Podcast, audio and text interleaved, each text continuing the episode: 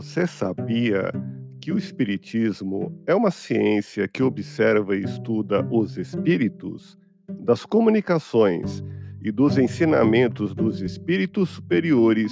Surgiu uma filosofia que gera consequências de transformação moral, ética, de religiosidade nos seres humanos. Os princípios fundamentais da doutrina espírita se expressam na restauração do Evangelho de Jesus, tendo a finalidade da renovação do ser humano e a sua evolução espiritual.